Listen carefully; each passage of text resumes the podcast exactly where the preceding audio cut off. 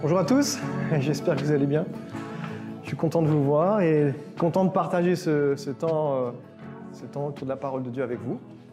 Alors on continue, euh, comme l'a dit Tim, euh, dans notre série intitulée Par la puissance de ses promesses, Dieu nous fait entrer dans son plan. Et aujourd'hui, on regarde le chapitre 22, on rentre dans une nouvelle section, c'est la fin du livre de Josué. Et dans cette section, Josué va nous donner des conseils, des exhortations, et il va terminer par un, discours. Ce sera un peu euh, le discours de la fin de sa vie, en fait. À cet état du, livre, je me suis posé cette question. Qu'est-ce qui m'a marqué depuis qu'on a commencé à étudier ce livre? Alors, je n'ai pas fait une liste exhaustive, mais j'ai relevé quelques points et je vais vous les partager. Dieu combat le péché, mais d'une manière à marquer les esprits. Et là, je pense à la bataille de Jéricho, la façon dont le peuple a tourné autour de la ville et les murailles qui, qui s'effondrent, c'est juste spectaculaire. Il y a aussi le fait que Dieu tient sa parole. Ce qu'il a promis à Abraham des siècles plus tôt, il l'a accompli. Il a donné du repos à son peuple. Et là, on est sur une échelle de temps qui nous dépasse. Ensuite, j'ai noté qu'on voit le caractère des Israélites. Et en fait, ça nous place devant un miroir. Quand on voit leur caractère, ben, des fois, on voit le nôtre. C'est un peu un vis-à-vis. Mais Dieu, lui, ne change pas. Dieu, quand il dit quelque chose, la chose arrive. Quand il l'ordonne, elle existe. Et chaque tribu a reçu sa terre en héritage comme Dieu l'avait promis. Dieu est fidèle dans son caractère, il ne change pas. Et dans le chapitre 22, celui que nous allons voir aujourd'hui, les dernières tribus vont rentrer chez elles de l'autre côté du Jourdain. Est-ce que les tribus vont rester fidèles à l'Éternel? Comment vont-elles gérer la distance? Le meilleur moyen de rester proche du Seigneur, c'est de nous attacher à lui de tout notre cœur. Alors on va commencer la lecture de la parole de Dieu. Pour ceux qui euh, veulent suivre la lecture dans les Bibles qui sont mises à disposition, c'est la page 167. Donc on est dans le livre de Josué au chapitre 22. Et on va commencer par lire les versets 1 à 4.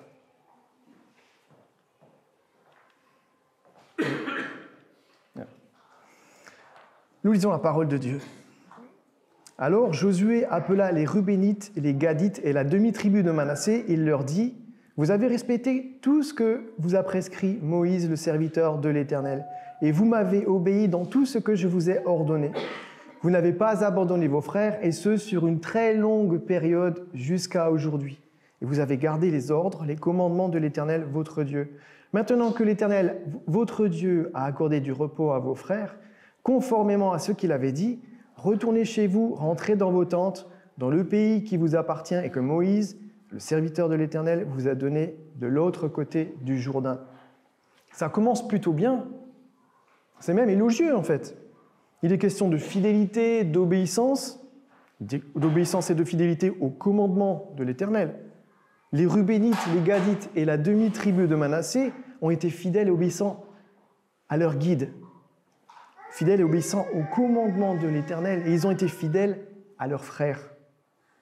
Ils étaient la première tribu à avoir obtenu leur terre, ils sont les derniers à rentrer de l'autre côté du Jourdain.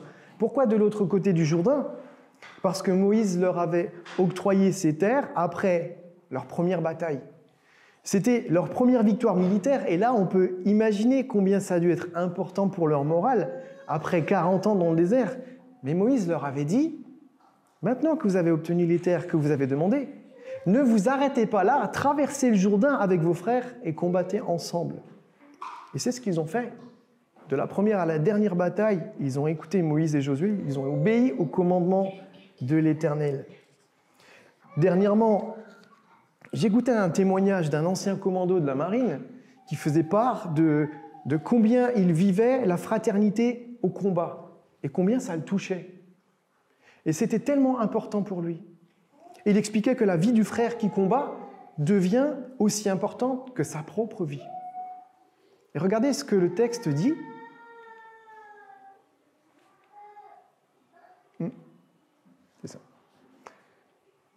Vous n'avez pas abandonné vos frères, et ce sur une très longue période jusqu'à aujourd'hui. et vous avez gardé les ordres, les commandements de l'Éternel, votre Dieu. Pendant sept ans, ils ont veillé les uns sur les autres. Pendant sept ans, ils ont été frères d'armes, c'était à la vie, à la mort. Ils ont été sur le front ensemble, ils ont vécu des défaites ensemble, ils ont porté le deuil ensemble, ils ont pleuré ensemble.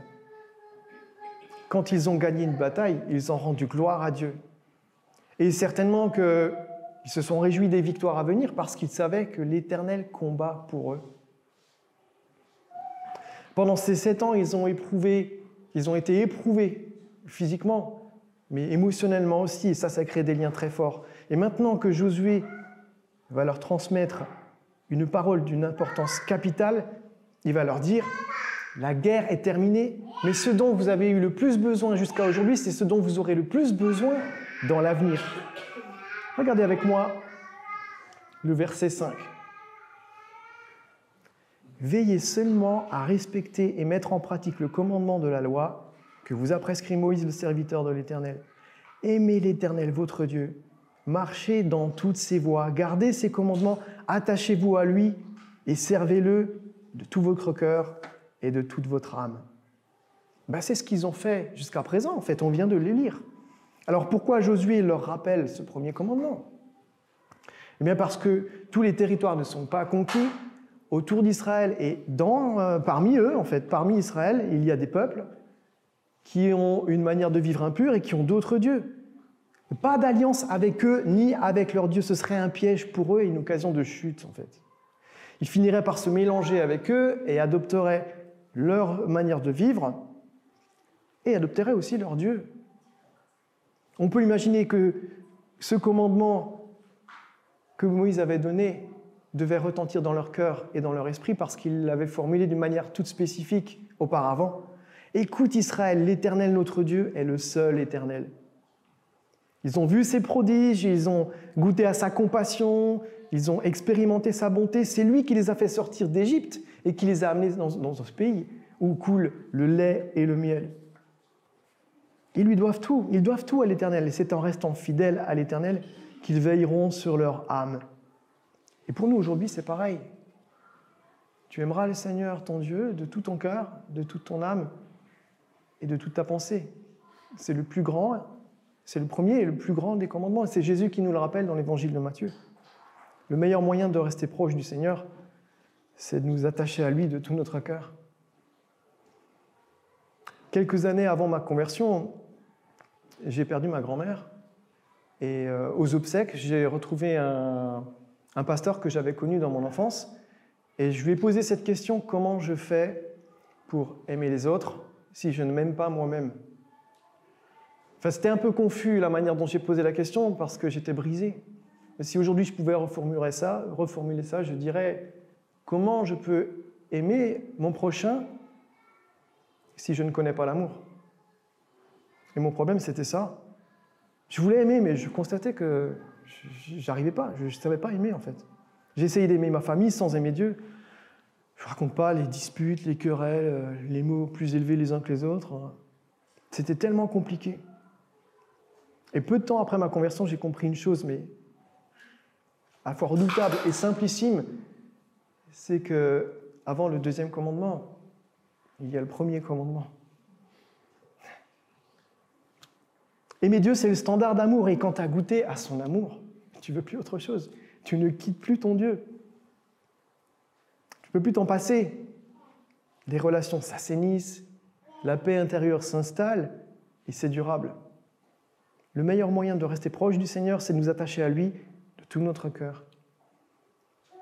Je reviens sur notre histoire. Josué bénit les Rubénites, les Gadites et la demi-tribu de Manassé, et ils rentrent chez eux avec des richesses. Peut-être aussi avec de l'amour, mais dans notre texte, il, s'agit de, de richesse matérielle. Dieu bénit la fidélité et l'obéissance.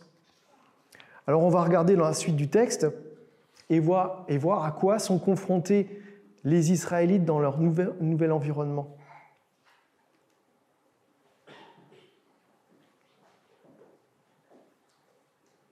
Alors c'est le verset 10.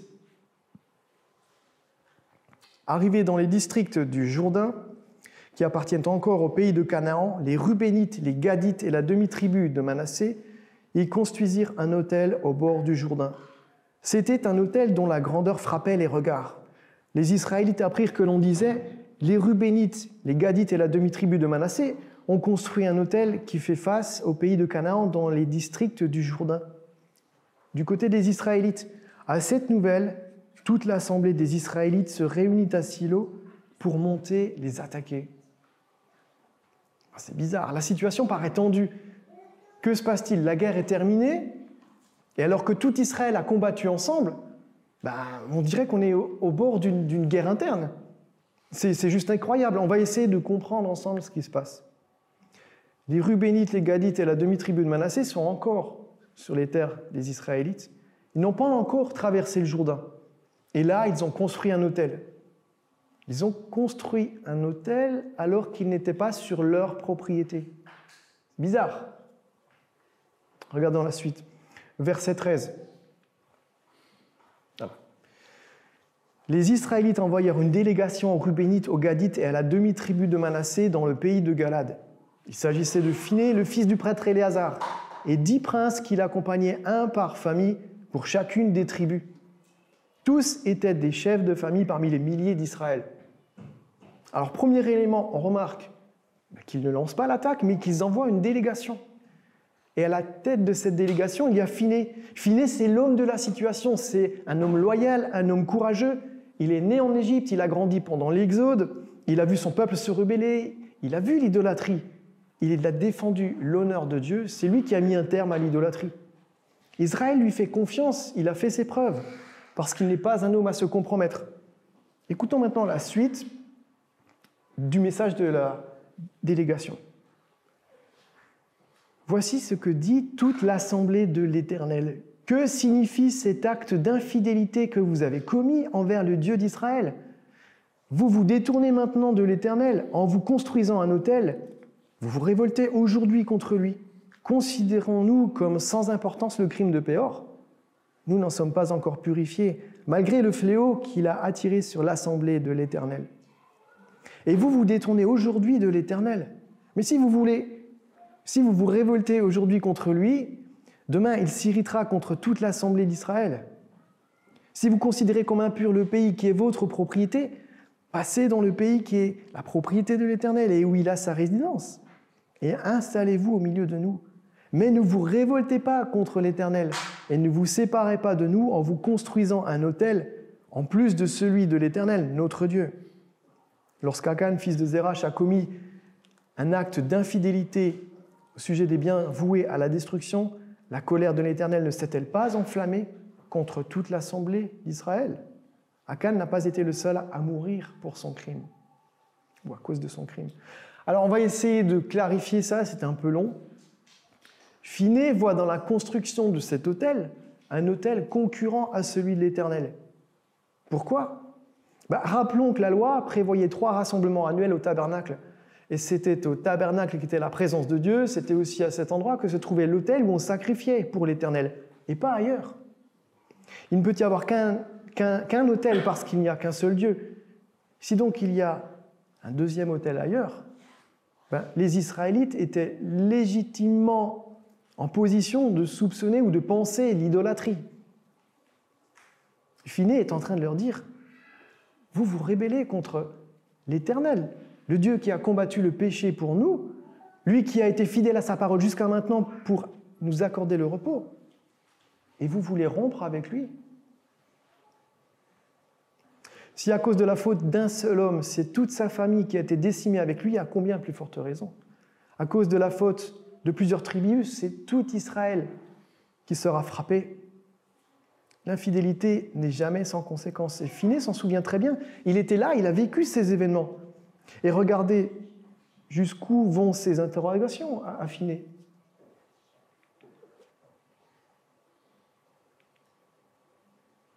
C'est le verset 19. Si vous considérez comme impur le pays qui est votre propriété, passez dans le pays qui est la propriété de l'Éternel et où il a sa résidence, et installez-vous au milieu de nous. Est-ce que la construction de l'autel sur les terres des Israélites démontrait un cas de conscience? Est-ce qu'ils considéraient leurs terres comme impures On ne voit pas dans le texte. Certaines choses nous échappent.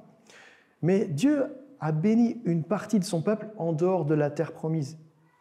Et s'il a fait ça, c'est peut-être pour nous faire savoir qu'il n'y a pas un centimètre carré de cette planète qui ne lui appartienne pas.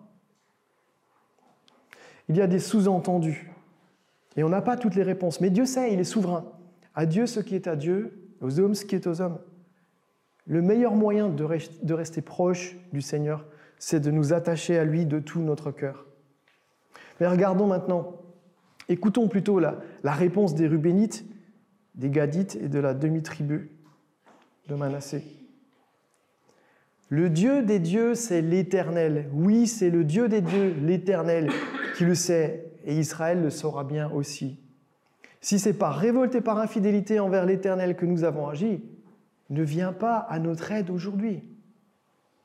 Le plaidoyer commence. Ça ressemble à un plaidoyer, mais pour cause, ils sont accusés. Ils font appel à qui pour leur défense? Ils font appel à l'Éternel, le Dieu grand et redoutable qui a combattu pour eux le péché, qui leur a donné du repos. Est-ce qu'ils ont construit cet hôtel pour réaliser des sacrifices? Est-ce que c'était une sorte de déclaration d'indépendance? Non, c'est plutôt par inquiétude que nous avons fait cela. Nous avons pensé que vos descendants diraient un jour ou un autre, Qu'avez-vous à faire avec l'Éternel, le Dieu d'Israël L'Éternel a établi le Jourdain comme une frontière entre nous et vous, descendants de Ruben et de Gad.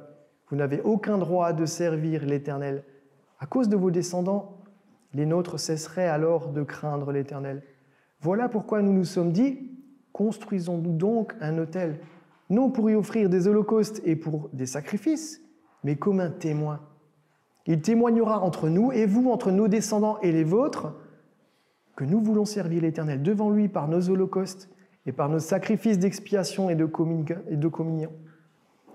Ainsi, vos descendants ne pourront pas dire un jour ou un autre, vous n'avez aucun droit de servir l'Éternel.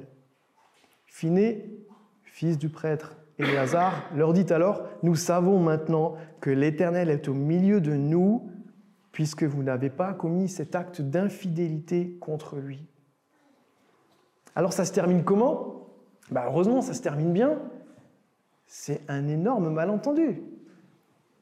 Bah, énorme parce que les Israélites étaient prêts à attaquer leurs frères, et malentendu, parce que les intentions étaient complètement à l'opposé de ce que euh, les, deux tribus ennemies imaginaient, ou plutôt les Israélites imaginaient. L'autel du, oui, du témoignage. En fait, il témoigne, cet autel, de l'unité spirituelle de toutes les tribus autour du culte à l'Éternel, pour eux et pour leurs enfants. Leur crainte, c'était que le Jourdain devienne une frontière spirituelle.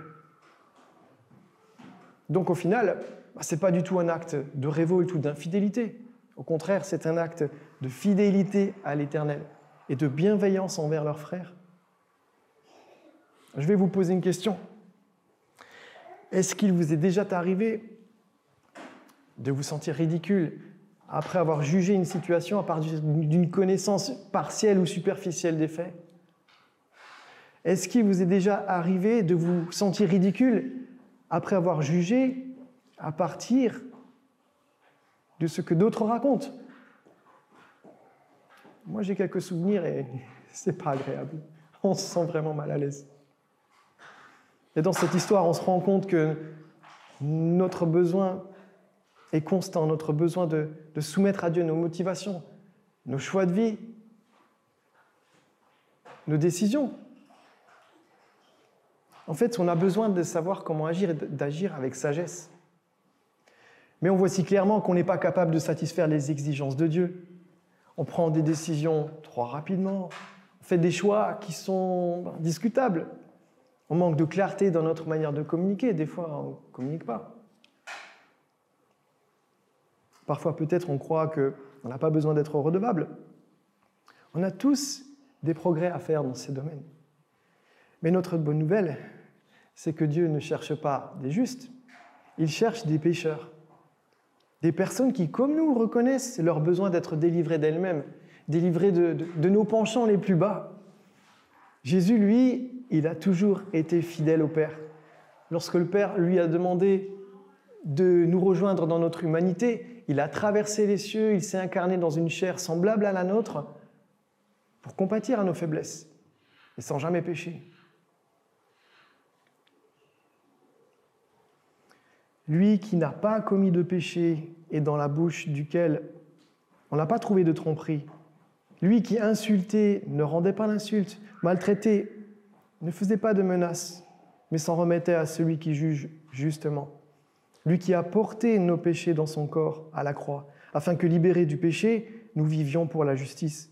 C'est par ces blessures que vous avez été guéris. Vous étiez en effet comme des brebis égarées, mais maintenant, vous êtes retournés vers le berger et le protecteur de votre âme. L'aspect relationnel, il, est juste primordial. Relationnel entre Dieu et nous, on l'a vu, c'est le premier commandement, c'est le fondement, c'est celui sur lequel tout repose. Mais relationnel également entre nous. C'est le deuxième commandement. Et les deux sont indissociables.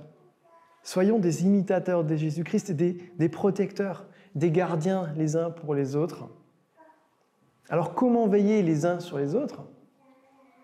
Bien sûr, il y a les groupes de croissance, et ceux qui n'en ont pas, ben, c'est un encouragement pour en trouver un, mais ça s'étend au-delà en fait. Et regardons quelques pistes, quelques pistes qui vont dans ce sens, en tant qu'application. Premièrement, comme les Rubénites, les Gadites et la demi-tribu, soyons solidaires les uns des autres dans les épreuves. Les deux tribus et demie, elles étaient de l'autre côté du Jourdain, elles l'ont traversé pour combattre avec leurs frères. Ils ont vécu la guerre ensemble. Vécu ces, épreuves ensemble. Et dans les épreuves, l'ami aime comme un frère. Soyons fidèles dans les épreuves. Deuxièmement, comme les Israélites, n'attaquons pas. Faisons preuve de retenue. Les Israélites auraient pu attaquer immédiatement, mais ils ont envoyé une délégation. N'écoutons pas les rumeurs, apaisons la situation, soyons des artisans de paix. Et tout comme Finet, enfin, testons la foi. Osons poser des questions. Osons faire le premier pas. Ne laissons pas les non-dits s'installer. Les non-dits sont destructeurs. Et parfois, il y a des, interférences dans nos relations. Et pour réduire ces, interférences, il faut se rapprocher. Une discussion franche et ouverte peut souvent apaiser l'atmosphère et amener la réconciliation. S'il faut aller voir le prochain et lui dire ce qu'on a sur le cœur, Jésus est vainqueur. S'il faut offrir le pardon, Jésus est vainqueur. S'il faut demander pardon, Jésus est vainqueur. Et si c'est pour se rendre compte qu'on s'est fait des films et qu'on a accusé une personne à tort, ça nous remet à notre place et Jésus est vainqueur. Et dans toutes ces situations, nous cherchons à plaire à Dieu. Dans, dans toutes ces situations, c'est Jésus vainqueur, Satan vaincu, et nous sommes unis. Je t'invite à la prière.